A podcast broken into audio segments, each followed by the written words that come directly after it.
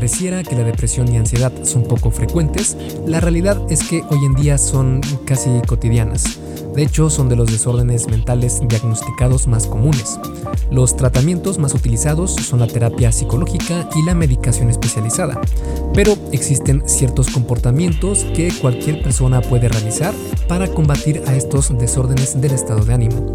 Y eso precisamente es de lo que vamos a hablar en este episodio. Cabe aclarar antes de que iniciemos que yo no soy médico, no soy terapeuta, no soy psicólogo, no soy psiquiatra y la información que vas a encontrar aquí es únicamente informativa, ¿vale? Siempre que tengas algún problema de depresión, de ansiedad e incluso eh, cualquier problema médico de salud, siempre por favor asesórate con profesionales, ¿vale? Lo que te voy a compartir es únicamente lo que he encontrado en estudios y lo que he encontrado que la ciencia dice, pero entiendo a la perfección que eh, estos problemas mentales, estos problemas emocionales, por lo general suelen ser multifactoriales y no es únicamente una razón lo que los provoca, sino que son varios, eh, varios problemas o varias situaciones las que ocasionan estos problemas. Así que es lo mejor asesorarte con un profesional y para complementar esa información puedes eh, darle un vistazo a lo que voy a platicarte en unos momentos más, ¿vale? Y antes de comenzar, también te invito una vez más a que te unas a Fase 1 Origen, mi curso en línea para aquellas personas que están comenzando esta travesía de mejorar su físico y salud y también quieren eh, hacerlo de la mejor manera, porque fase 1 origen, precisamente esa es su virtud, que está específicamente pensada para aquellas personas que van comenzando. No es nada extremo, no es nada que vas a sufrir, sino que es algo que busca que disfrutes hacer y que puedas mantener a lo largo de años y años eh, haciendo ya sea ejercicio de manera correcta y también alimentándote de forma saludable sin tener que eh, evitar por completo todo lo que te gusta. Es una forma de comenzar mucho más efectiva porque creas un hábito que te va a durar por el resto de la vida. Si quieres conocer más sobre qué incluyen estos cursos, puedes ir a esculpetucuerpo.com, diagonal fase 1, todo junto, sin espacio y el número 1 con número, no con letra. Fase 1, y ahí vas a encontrar tanto el curso para hombres como el curso para mujeres. Y bueno, entonces, sin más, te dejo con el episodio número 217 del Arte y Ciencia del Fitness, el podcast de esculpetucuerpo.com. Yo soy Mike García y te veo en dos segundos.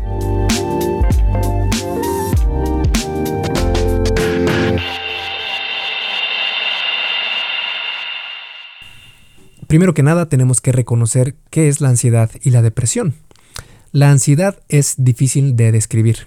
Algunas personas la explican como una preocupación extrema, otros como una sensación de inevitable catástrofe, e incluso algunas personas sienten que van a fallecer o perder la razón en los minutos siguientes.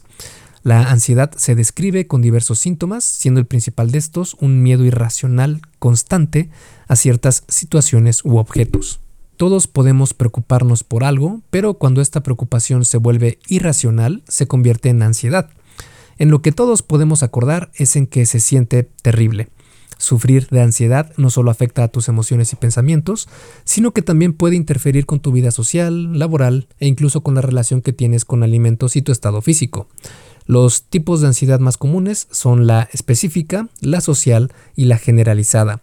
La específica es aquella que se manifiesta cuando tenemos fobia a algo en concreto. Por ejemplo, la aracnofobia, que es el miedo a las arañas, es un tipo de ansiedad específica. La social es la que se manifiesta cuando el temor es a estar rodeado de más personas, aunque esta puede ser más específica dependiendo de la situación. Por ejemplo, puedes tener ansiedad social en situaciones donde interactúas con personas que respetas mucho su opinión, mientras que cuando estás con tus amigos no tienes esta misma ansiedad social. Por otro lado, la ansiedad generalizada es cuando tienes preocupación por el futuro, te cuesta descansar y estás ansioso frecuentemente. Este tipo de ansiedad es más problemática que las dos anteriores porque puede desarrollarse en trastornos más complicados como desórdenes de pánico, trastorno obsesivo compulsivo, depresión, entre otros. De hecho, existe una relación muy estrecha entre la ansiedad generalizada y el posterior desarrollo de depresión. La depresión es una enfermedad común y seria que afecta negativamente cómo te sientes y la manera en la que piensas y actúas. Puede hacer que dejes de disfrutar cosas que antes te agradaban mucho. Genera tristeza de forma frecuente. Puede provocar problemas emocionales y físicos que disminuyen la capacidad de las personas para su función en el trabajo o en casa. En fin, muchas cosas que te provocan un estado de ánimo nada agradable. El problema con la depresión es que puede desarrollarse desde ligera a severa y puede traer cambios en el apetito, descanso y energía. Cuando es severa puede provocar que te sientas inservible, culpable o bien que dificulte el pensamiento y concentración. Incluso puede llevarte a que tomes decisiones y pensamientos de muerte o suicidio. Y no, no es una cuestión de échale ganas para recuperarte, porque la depresión es un problema mayor del cual puede ser bastante complicado salir. Por eso debemos conocer por qué se generan estos problemas. Y es que determinar a ciencia cierta qué es lo que provoca depresión y ansiedad es algo complicado.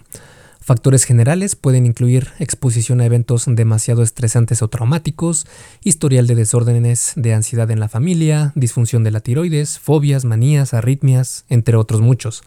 Pero desde hace tiempo se tenía la hipótesis de que la depresión y ansiedad eran causadas principalmente por un desorden en los neurotransmisores, en especial de la serotonina. Esta es una de las hormonas que regulan el estado de ánimo. Sin embargo, desde hace un tiempo, esta teoría ha perdido fuerza. Los avances más nuevos están encontrando que los posibles causantes de estos desórdenes mentales pueden ser una neuroinflamación, neurotoxicidad, más precisamente excitotoxicidad, una disfunción del eje hipotálamo pituitario suprarrenal o HPA por sus siglas, y también anormalidades del ritmo circadiano. Muchos de estos problemas se dan por nuestro estilo de vida moderno, por ejemplo, fumar, alcoholismo, estrés, dieta pobre en nutrientes, sedentarismo, etc.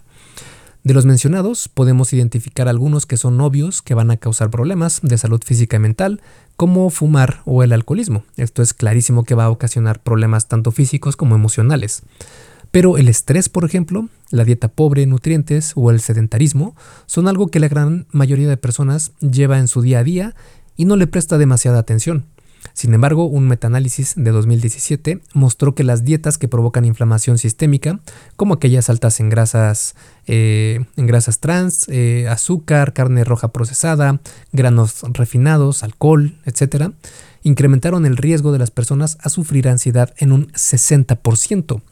Otro estudio mostró que aquellos participantes que tenían ansiedad severa también tenían niveles altos de proteína C reactiva, la cual es un marcador de inflamación sistémica. Un análisis más encontró que el riesgo de sufrir ansiedad se incrementó un 27 a un 29% al consumir una dieta alta en alimentos procesados. El consumo de grasas trans y los aceites hidrogenados han sido relacionados también con un incremento en ansiedad en personas jóvenes y adultas. Así, hay otros muchos estudios que muestran los mismos efectos. Niveles bajos de ciertos nutrientes también pueden aumentar el riesgo de desarrollar ansiedad. Por ejemplo, se ha encontrado que niveles bajos de vitamina D han sido relacionados con depresión, declive cognitivo, pobre salud ósea y una disminución de la función neuromuscular. Otro estudio de 2017 con mujeres jóvenes reportó que niveles bajos de vitamina D fueron correlacionados con la ansiedad. Lo interesante fue que en ese estudio, por cada unidad de incremento de vitamina D, el riesgo de ansiedad cayó un 3.33%. Es decir, la calidad de tus nutrientes y estilo de vida tiene un efecto en todo tu cuerpo, incluida tu salud mental. En cuanto a la actividad física, esta también juega un papel en el desarrollo de la ansiedad. Por ejemplo, en un metaanálisis de 24 estudios, donde se incluyeron a cientos de miles de participantes, se confirmó que cuanto más tiempo pasaban sentados, mayor era, era su depresión. En este otro estudio, realizado en jóvenes con vidas activas, se les instruyó a que dejaran de hacer ejercicio y limitaran su actividad física a únicamente 5.000 pasos al día como máximo. Después de solo una semana, gran parte de los participantes presentaron síntomas de depresión y ansiedad. Con esto no quiero dar a entender que solo la dieta o la falta de ejercicio es lo que provoca depresión y ansiedad, sino que es un factor bastante importante dentro de todos los que aportan al desarrollo de esta afección. Ahora que ya sabes un poco más sobre qué es lo que podría desarrollar estos problemas, vamos a analizar algunas estrategias sobre cómo combatirlos. Para esto, los estudios muestran que los resultados del ejercicio, ya sea de cardio o de fuerza, son positivos para disminuir la ansiedad. El efecto es tan importante que se han encontrado cambios tanto a nivel físico como a nivel eh, psicológico. El efecto es más fuerte aún en mujeres. No se sabe todavía el por qué el ejercicio ayuda a reducir la ansiedad y el estrés, pero se ha hipotetizado que el entrenamiento afecta a los órganos en el cuerpo que son responsables de las hormonas del estrés. En varias investigaciones, por ejemplo, se ha encontrado que el entrenamiento genera cambios que ayudan en este aspecto, especialmente en lo que se conoce como el eje HPA. El eje HPA consiste en la hipófisis, el hipotálamo y las glándulas adrenales. Este eje juega un papel fundamental en la adaptación al estrés físico y mental. También se ha encontrado que cuando hay algún desorden en este eje, pueden manifestarse en síntomas de ansiedad y depresión lo que nos lleva a pensar que el entrenamiento genera cambios en el eje HPA, mejorando la manera en la que los humanos regulamos el cómo reaccionamos al estrés, ansiedad y depresión. Rápidamente, antes de seguir con el episodio, ¿me harías un favor? Si te está gustando lo que estás escuchando en este podcast, puedes compartirlo en tus redes sociales. Basta con que tomes una captura de pantalla o te tomes una foto y compartas la publicación en Facebook, Instagram o en cualquier otra red social mencionando el podcast El Arte y Ciencia del Fitness. Porque es simplemente con que hagas esto, que realmente no te lleva más de un minuto, me ayudas un montón a que Esculpe tu cuerpo crezca y podamos cambiarle la vida a muchas más personas. Y si haces esto, no olvides etiquetarme en la publicación para que pueda agradecerte personalmente. En Facebook estoy como blog Esculpe tu cuerpo y en Instagram como Esculpe tu cuerpo. Vale, sigamos entonces donde nos quedamos en el episodio. Dicho esto, es casi un hecho que ejercitarse es una de las mejores formas de combatir a la depresión. Un estudio se realizó para saber si trotar y levantar pesas tenían efectos diferentes en los síntomas de depresión. Las participantes fueron 40 mujeres con depresión y entrenaron cuatro veces a la semana durante ocho semanas, siguiendo un protocolo de cardio que fue trotar o de levantamiento de pesas. Los investigadores analizaron los niveles de depresión después de un mes, siete meses y 12 meses. Los resultados no mostraron diferencias significativas entre los dos tipos de ejercicio. Pero aquí viene lo interesante. Ambos protocolos redujeron los síntomas de depresión. Otros estudios han encontrado resultados similares. Incluso algunos estudios han reportado que correr tiene una, eficacia parecida a la psicoterapia. Esto no significa que si tienes un cuadro severo de depresión puedas dejar la terapia o medicamento. Más bien significa que el ejercicio puede ser un apoyo extra para tu tratamiento. De hecho, en un metaanálisis se encontró que el ejercicio tuvo un impacto fuerte cuando se le comparó con un grupo que no tenía tratamiento médico y un impacto moderado en el grupo que sí tenía tratamiento médico regular. Y otro metaanálisis más encontró que el ejercicio de fuerza redujo los síntomas de depresión de manera significativa en adultos sin importar su estado de salud, volumen de entrenamiento ni su experiencia entrenando.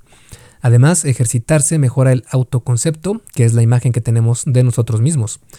Hay varios metaanálisis más que demuestran que el ejercicio es una herramienta poderosa para prevenir y tratar la depresión. ¿Qué, qué tan poderoso es? Pues se ha encontrado que ejercitarse es igual de efectivo que un medicamento antidepresivo. El por qué el ejercicio es así de efectivo para luchar contra la depresión es debido a varios factores. Por ejemplo, cuando te ejercitas se elevan los niveles de triptófano en tu cerebro y este puede convertirse después en serotonina, que es una de las hormonas de la felicidad. Es un atenuante también fuerte del estrés, el cual puede aumentar el desarrollo de depresión. Además de que estimula la producción de endorfinas, las cuales fungen como un sistema de recompensas que te hace sentir muy bien después de entrenar. En este aspecto puedo compartir mi experiencia personal, ya que a mis 23 años aproximadamente fui diagnosticado con precisamente depresión y ansiedad generalizada. Cada 15 días tenía que viajar a otra ciudad que está a unas 3 horas de mi, eh, del lugar donde vivo para tener una consulta y ver cómo iba con mi progreso. Y estuve medicado y con terapia psicológica y sí me ayudó en algo, pero puedo asegurarte que en cuanto comencé a ejercitarme, a eso de los 24 o 25 años, me sentí completamente diferente. Y casualmente, justo después de un tiempo de comenzar a hacer ejercicio, dejé de necesitar medicamentos y me dieron de alta, entre comillas, con el médico que me estaba ayudando. De nuevo, no quiero decir que tener una terapia sea negativo, pero ejercitarse definitivamente va a ayudarte muchísimo a que esa terapia sea más efectiva. Y es que el ejercicio es tan saludable que podría decirse que es la fuente de la eterna juventud. porque en realidad no es casualidad que se haya encontrado que el ejercicio ayude con estos problemas de salud mental. Digo esto porque hay una relación muy estrecha entre el ejercicio y la salud en cualquier aspecto. De hecho, una rutina de pesas bien diseñada puede mejorar la salud y fuerza de las articulaciones, aumentar la masa muscular, mejorar la sensibilidad a la insulina, mantener al corazón con mejor salud, aumentar la salud cerebral, mayor longevidad y calidad de vida, mayor densidad ósea, menor riesgo de fracturas, aumento de la tasa metabólica, mayor flexibilidad, entre otros muchos beneficios. Es decir, Entrenar es algo seguro si se sabe hacer y súper beneficioso para todos nosotros e incluso está probado por cientos de estudios que aseveran estas exclamaciones. Así como el ejercicio y la actividad física son saludables, la falta de estas impactan de forma negativa a tu salud, porque se ha encontrado que pasar mucho tiempo sentado es terrible para tu salud, es decir, el sedentarismo, y que la musculatura es un factor primordial en la esperanza de vida. Es decir, cuanto más músculo tengas ganado de forma natural, tu esperanza de vida aumenta y la calidad de esta también. Otro ejemplo es la investigación realizada con 30.000 participantes por la Penn State University. Todos ellos tenían más de 65 años de edad. La investigación duró, duró 15 años y su objetivo era saber qué impacto tenía en la longevidad el entrenamiento de fuerza. Los resultados mostraron que aquellos que realizaron ejercicios de fuerza tuvieron 46% menor probabilidad de morir por absolutamente cualquier causa que aquellos que no lo hacían. Con esto quiero decirte que entrenar no solo es una cuestión estética, sino es una cuestión de salud integral, que puede ayudarte a prevenir o remediar algunos problemas físicos y, como hemos visto, también mentales. Si complementas ejercicio con nutrición saludable, estás obteniendo lo mejor para tu cuerpo. En este aspecto, los resultados dependerán de diferentes circunstancias. Por ejemplo, si tienes obesidad y comes muchos alimentos chatarra, cambiar a una dieta más saludable y perder peso te beneficiaría. Pero si estás en un porcentaje de grasa corporal saludable y comes alimentos nutritivos, entonces un déficit calórico no te beneficiaría en mucho. Dicho esto, hay ciertos alimentos que han demostrado ser aliados para combatir a la depresión y a la ansiedad. Por ejemplo, en un metaanálisis se encontró que el consumo de frutas y vegetales está asociado de forma inversa al riesgo de depresión. Este efecto positivo también ha sido encontrado en otros estudios. Y también se ha encontrado que llevar una dieta con bajo consumo de frutas y verduras incrementa el riesgo de sufrir de ansiedad y otros desórdenes mentales. Mucha de la evidencia que conocemos hoy en día también muestra que una dieta que evite el consumo de carne puede ocasionar problemas de salud mental aunque en este aspecto es algo complicado porque también tenemos evidencia que muestra que una dieta vegana puede mejorar la salud mental. Sin embargo, la gran mayoría de la evidencia científica muestra que el consumo de carne, en comparación con evitarla, tiene efectos positivos para evitar problemas como la depresión y la ansiedad. Esto probablemente se deba gracias al gran contenido nutrimental que se encuentra en los alimentos de origen animal. De hecho, el consumo de estos alimentos fue lo que le permitió al ser humano evolucionar con cerebros más grandes y fuertes. Otro factor importante es evitar el consumo de alimentos ultraprocesados. Los estudios muestran que una dieta con comida real, es decir, eh, alimentos sin demasiado procesamiento, tienen una asociación directa a mejor salud mental. Comer una gran variedad de alimentos también es una buena idea. Esto debido a que se ha encontrado que las personas con mayores niveles de ansiedad tienen menor diversidad de alimentos en su dieta. No se sabe muy bien si la dieta sin diversidad de alimentos es un factor que aporta al desarrollo de la ansiedad o si en realidad es la ansiedad lo que provoca que se deje de consumir comida variada. Por ejemplo, que al sufrir ansiedad dejes de comer como antes lo hacías o dejes de salir tanto eh, como antes lo hacías y esto provoca, por ejemplo, menor eh, aporte de vitamina D. Es decir, es un problema de causalidad versus correlación. Aunque una dieta sin tanta variedad de nutrientes reduce el microbioma intestinal también, lo que podría aumentar la permeabilidad intestinal y la inflamación crónica, los cuales son factores que influyen en el desarrollo de los desórdenes mentales. Por eso estoy a favor de la dieta flexible, porque no demoniza ningún alimento, excepto aquellos que no son saludables, como las grasas trans, por ejemplo, y además es una dieta sumamente variada. Dicho esto, sería buena idea priorizar alimentos antiinflamatorios porque, como vimos, la inflamación sistémica es un factor que puede aportar para el aumento de la depresión y ansiedad. Estos alimentos pueden ser los pescados azules como las sardinas, el atún, etc. frutas y verduras, vegetales crucíferos como coliflor, brócoli, col rizada, rábano, etc. Chocolate con alto contenido de cacao, no el chocolate de baja calidad que encuentras en la sección de golosinas de las tiendas, donde únicamente es pasta vegetal con sabor a chocolate. Eso no, queremos un chocolate de calidad con alto contenido de cacao.